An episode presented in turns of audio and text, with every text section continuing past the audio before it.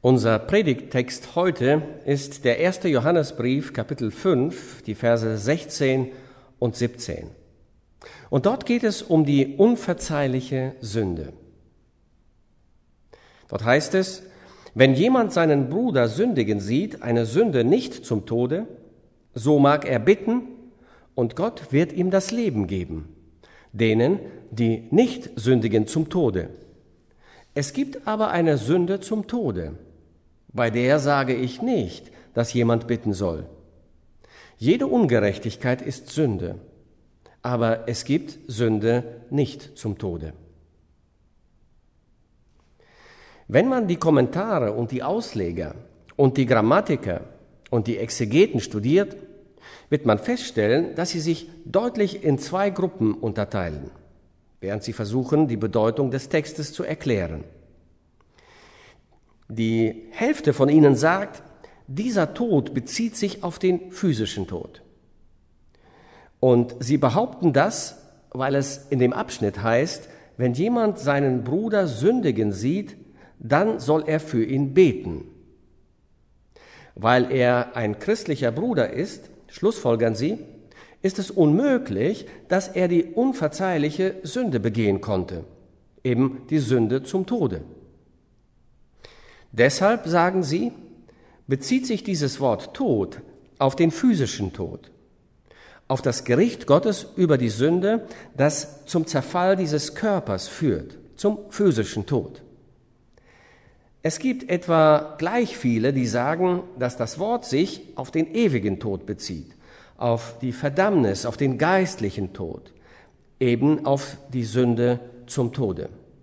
Und sie sagen, dass das Wort Bruder hier nicht bedeutet, dass der Mensch ein Kind Gottes ist, er ist nur scheinbar ein Bruder. Er ist tatsächlich von der Welt beherrscht. Er ist nicht gerettet. Und sie erklären weiter, dass die Worte Tod und Leben ohne Ausnahme von dem Apostel für den ewigen Tod und für das ewige Leben verwendet werden. Und in allen Schriften des Johannes gibt es da keine Ausnahme. Im Evangelium, in diesen drei Briefen und in der Offenbarung. Überall verwendet Johannes ausnahmslos das Wort Tod, um die ewige Verdammnis zu beschreiben und das Wort Leben, um das ewige Leben zu bezeichnen. Nun, ich habe die Heilige Schrift gelesen und studiert, so gut ich es kann, und bin zu dem Schluss gekommen, dass es sich auf beides bezieht. Tod meint den physischen Tod, es gibt Sünde zum physischen Tod, aber es gibt auch die Sünde zum ewigen Tod. Ich finde gleich am Anfang beide. Gott der Herr sprach zu unseren ersten Eltern, an dem Tag, an dem du davon isst, wirst du des Todes sterben. Nun, Gott hat das nicht so gemeint. Gott ist zu nett und zu gut, um jemanden zum Tode zu verdammen. Das ist Torheit, das ist Schwachsinn. So argumentieren heute viele. Schauen Sie sich einmal um. Gott ist ein Gott des Gerichts. Und der Zorn Gottes ist genauso realistisch wie die Barmherzigkeit Gottes. Die Gerichte Gottes sind schrecklich. An dem Tag, an dem du davon isst, wirst du des Todes sterben. Und an jenem Tag, an dem sie nicht gehorcht haben, starben sie geistlich. Und an jenem Tag des Herrn starben sie physisch. Gottes Wort sagt, dass ein Tag bei dem Herrn wie tausend Jahre ist.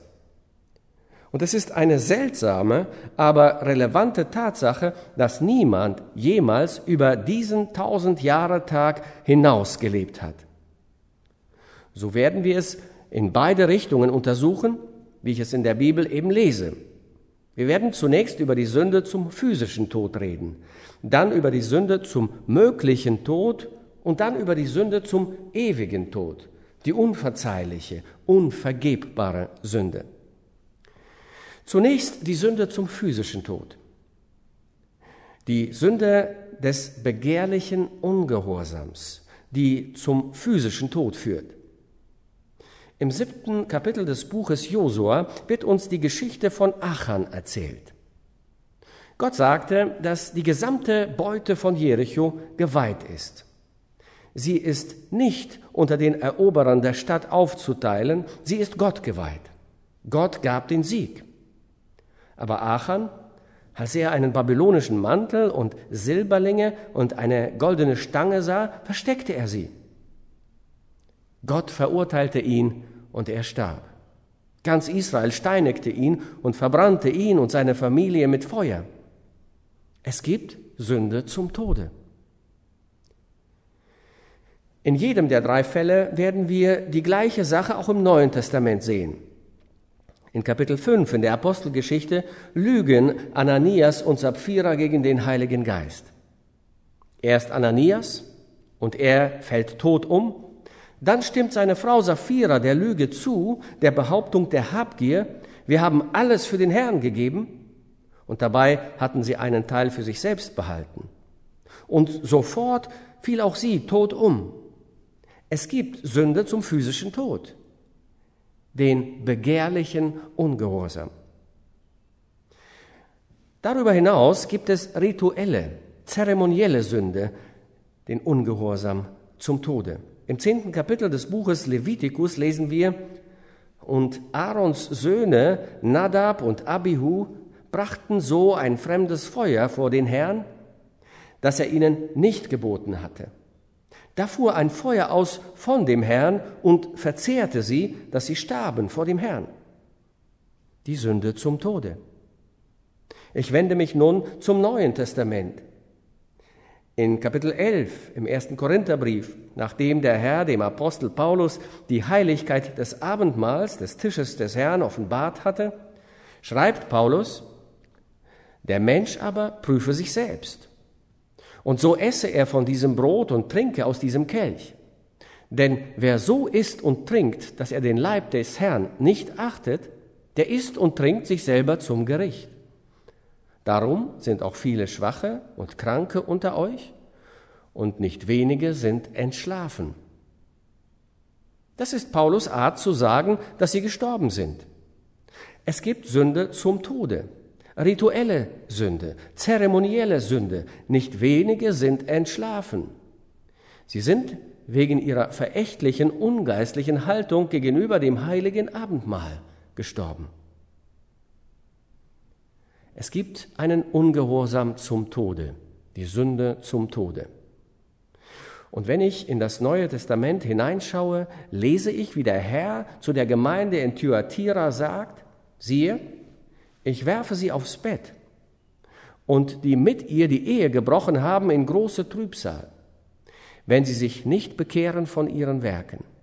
Und ihre Kinder will ich mit dem Tode schlagen. Und alle Gemeinden sollen erkennen, dass ich es bin, der die Nieren und Herzen erforscht, und ich werde geben einem jeden von euch nach euren Werken.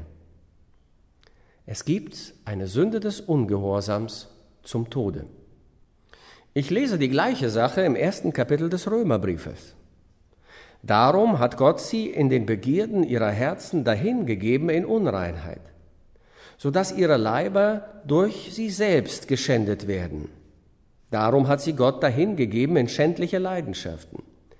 Denn ihre Frauen haben den natürlichen Verkehr vertauscht mit dem Widernatürlichen Desgleichen haben auch die Männer den natürlichen Verkehr mit der Frau verlassen und sind in Begierde zueinander entbrannt und haben Mann mit Mann Schande getrieben und den Lohn ihrer Verirrung, wie es ja sein musste, an sich selbst empfangen.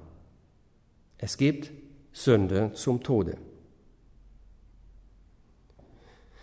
Es gibt Sünde zum Tode, den gewalttätigen Ungehorsam. Als nun die Zeit herbeikam, dass David sterben sollte, gebot er seinem Sohn Salomo und sprach, Auch weißt du sehr wohl, was mir getan hat Joab, der Sohn der Zeruja, was er tat mit zwei Feldhauptleuten Israels, Abner, dem Sohn Ners, und Amasa, dem Sohn Jetas, wie er sie ermordet hat und so im Krieg vergossenes Blut im Frieden gerecht und unschuldiges Blut an den Gürtel seiner Lenden und an die Schuhe seiner Füße gebracht hat. Tu nach deiner Weisheit, dass du seine grauen Haare nicht in Frieden hinunter zu den Toten bringst. Und Salomo gebot Benaja, Joab zu töten. Die Sünde zum Tode. Und Joab ging in das Haus Gottes und fasste die Hörner des Altars. Und Benaja wusste nicht, was er tun sollte. So kam er zu dem König und der König sagte, stoß ihn nieder und begrab ihn. Und Benaja tötete ihn dort am Altar Gottes. Es gibt Sünde zum Tode, die gewalttätige Sünde. Ich lese in Gottes heiligem Wort, dem wunderbaren, genialen Wort des Herrn, in Matthäus 26, Vers 52. Da sprach Jesus zu ihm, Stecke dein Schwert an seinen Ort, denn wer das Schwert nimmt, der soll durch Schwert umkommen. Es gibt Sünde zum Tode. Es gibt den Tod, es gibt die Sünde zum Verlust der Gelegenheit. Ich lese im vierten Buch Mose, im Buch Numeri, Israel kommt nach Kadesh Barnea und Gott spricht zu ihnen. Ich gebe euch das Land, nehmt es ein, es gehört euch, und ich will mit euch gehen. Und ich werde euch jeden hohen Ort und jeden niedrigen Ort, jede Stadt und jedes Dorf ausliefern. Es ist alles in eurer Hand, es gehört alles euch. Denn der Tag ist gekommen, um die Amoriter und die Kanaaniter zu richten. Ich habe sie aufgegeben. So kommt Israel nach Kadesh Barnea und schickt Späher aus. Und zehn von ihnen sagen, wir sahen dort auch Riesen, Anaks Söhne aus dem Geschlecht der Riesen, und wir waren in unseren Augen wie Heuschrecken und waren es auch in ihren Augen. Wir schaffen es nicht. Und zwei von ihnen, Kaleb und Josua, sagen, doch, wir können, denn Gott ist mit uns. Und die Menschen hören auf den Bericht der Mehrheit. Und sie weinen und sagen, wir wollen wieder nach Ägypten ziehen, in das Land der Knechtschaft und Sklaverei und der Dunkelheit und der Nacht. Und Gott sagt, eure eigenen Leiber sollen in dieser Wüste verfallen.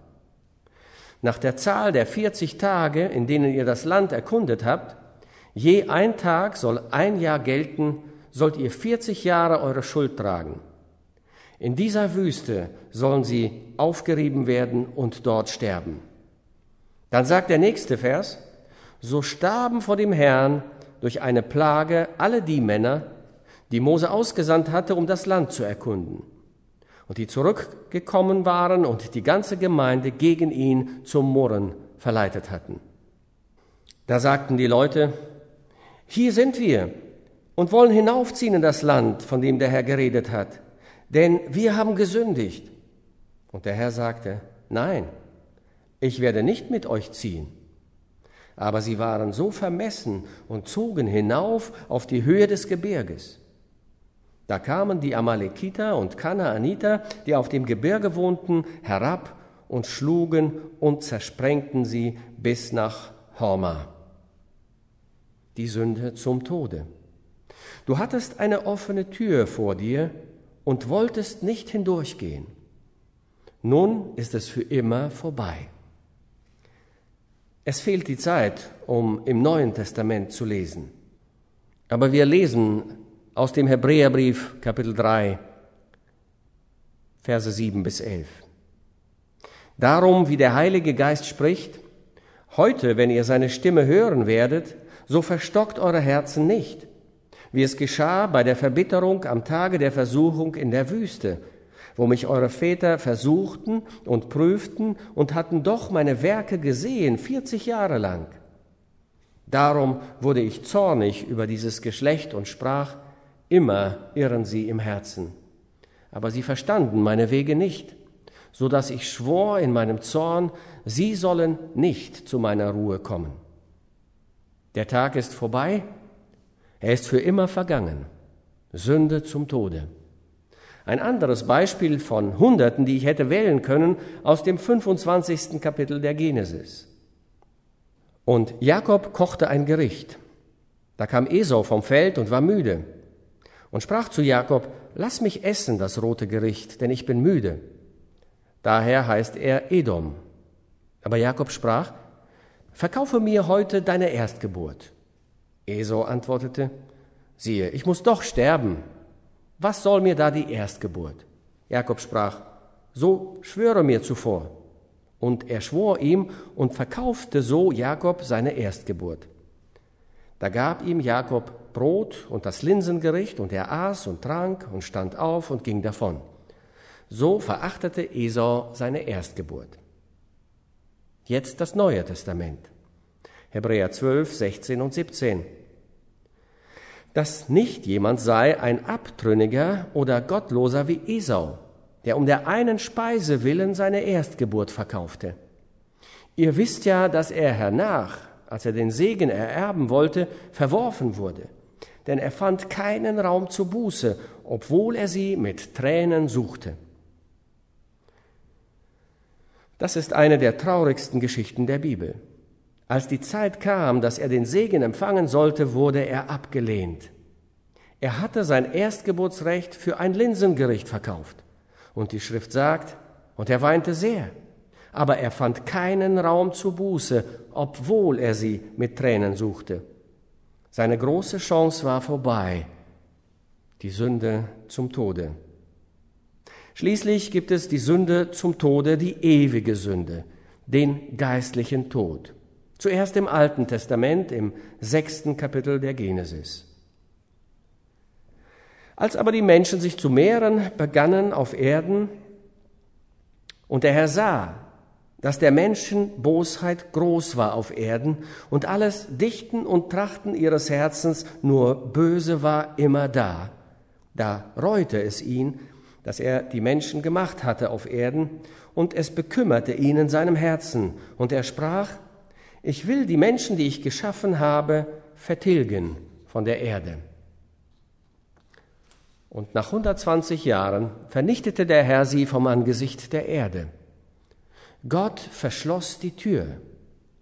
Und nun hören Sie die schrecklichsten Worte, die ich von den Lippen unseres Herrn kenne. Matthäus 12, 31 und 32. Darum sage ich euch, alle Sünde und Lästerung wird den Menschen vergeben, aber die Lästerung gegen den Geist wird nicht vergeben. Und wer etwas redet gegen den Menschensohn, dem wird es vergeben. Aber wer etwas redet gegen den Heiligen Geist, dem wird's nicht vergeben, weder in dieser noch in jener Welt. Dieser Mensch hat eine unverzeihliche und ewige Sünde begangen. Oder wie der Herr die Geschichte von den zehn Jungfrauen in Matthäus 25 erzählt. Fünf von ihnen gingen hinein und Gott schloss die Tür zu. Die fünf anderen klopften an und sagten, öffne uns, öffne uns die Tür. Aber Jesus sagte, Gott hat die Tür verschlossen. Gott hat es getan. Wenn ein Mensch Gott, den Vater, ablehnt, kann er ihn vielleicht durch den Sohn finden. Wenn ein Mensch Gott, den Sohn, ablehnt, kann er ihn vielleicht durch den Heiligen Geist finden. Wenn ein Mensch den Heiligen Geist ablehnt, bleibt nichts anderes übrig als der Tod, die ewige, unendliche Verdammnis. Nur noch eine Illustration aus dem 15. Kapitel des Buches Numeri. Hier wird etwas über das Opfer im Alten Testament gesagt, dessen sich die meisten Christen nicht bewusst sind. Wenn aber ein Einzelner aus Versehen sündigen wird, so soll er eine einjährige Ziege zum Sündopfer bringen. Und der Priester soll Sühne schaffen vor dem Herrn für den, der aus Versehen gesündigt hat, dass er für ihn Sühne schaffe und ihm vergeben werde. Wenn aber ein Einzelner aus Vorsatz frevelt, es sei ein Einheimischer oder ein Fremdling, so hat der Herr den geschmäht. Er soll ausgerottet werden aus seinem Volk, denn er hat des Herrn Wort verachtet und sein Gebot gebrochen. Ja, der soll ausgerottet werden, seine Schuld bleibt auf ihm. Es gibt kein Opfer in der Bibel für die Trotzsünde für die vorsätzliche Übertretung. Es gibt kein Opfer. Und ich lese mit einem Schaudern im zehnten Kapitel des Hebräerbriefes, ab Vers 26. Denn wenn wir mutwillig sündigen, nachdem wir die Erkenntnis der Wahrheit empfangen haben, haben wir hinfort kein anderes Opfer mehr für die Sünden, sondern nichts als ein schreckliches Warten auf das Gericht und das gierige Feuer, das die Widersacher verzehren wird. Wenn jemand das Gesetz des Mose bricht, muss er sterben ohne Erbarmen auf zwei oder drei Zeugen hin. Eine wie viel härtere Strafe, meint ihr, wird der verdienen, der den Sohn Gottes mit Füßen tritt und das Blut des Bundes für unrein hält, durch, durch das er doch geheiligt wurde und den Geist der Gnade schmäht. Denn wir kennen den, der gesagt hat, die Rache ist mein, ich will vergelten und wiederum, der Herr wird sein Volk richten. Schrecklich ist's, in die Hände des lebendigen Gottes zu fallen. Oder wie das zwölfte Kapitel abschließt, denn unser Gott ist ein verzehrendes Feuer. Was müssen wir tun? Was wir tun müssen, ist umkehren, umkehren, umkehren. Das ist das Wort Buße, Metanoia, Umkehr, umkehren. Was von uns erwartet wird, ist eine Antwort. Im dritten Kapitel des Johannesevangeliums spricht Jesus von dieser Katastrophe des Volkes Gottes im Buch Numeri, als er von den Schlangen redet, von denen die Juden gebissen wurden und sagt, und wie Mose in der Wüste die Schlange erhöht hat, so muss der Menschensohn erhöht werden, damit alle, die an ihn glauben, das ewige Leben haben. Du musst nur auf ihn schauen, hinschauen und leben, mein Bruder leben. Schau nur auf ihn im Glauben. Oder auch der Dieb am Kreuz, er kehrt um. Herr, denke an mich. Kehre um. Oder wie es im Römerbrief 10, Vers 9 heißt. Denn wenn du mit deinem Munde bekennst, dass Jesus der Herr ist, und in deinem Herzen glaubst, dass ihn Gott von den Toten auferweckt hat, so wirst du gerettet. Wenn ich umkehre, wenn ich zu ihm aufsehen werde, wenn ich bitten werde, wenn ich antworte, wenn ich bekenne, dann kann ich gerettet werden. Amen.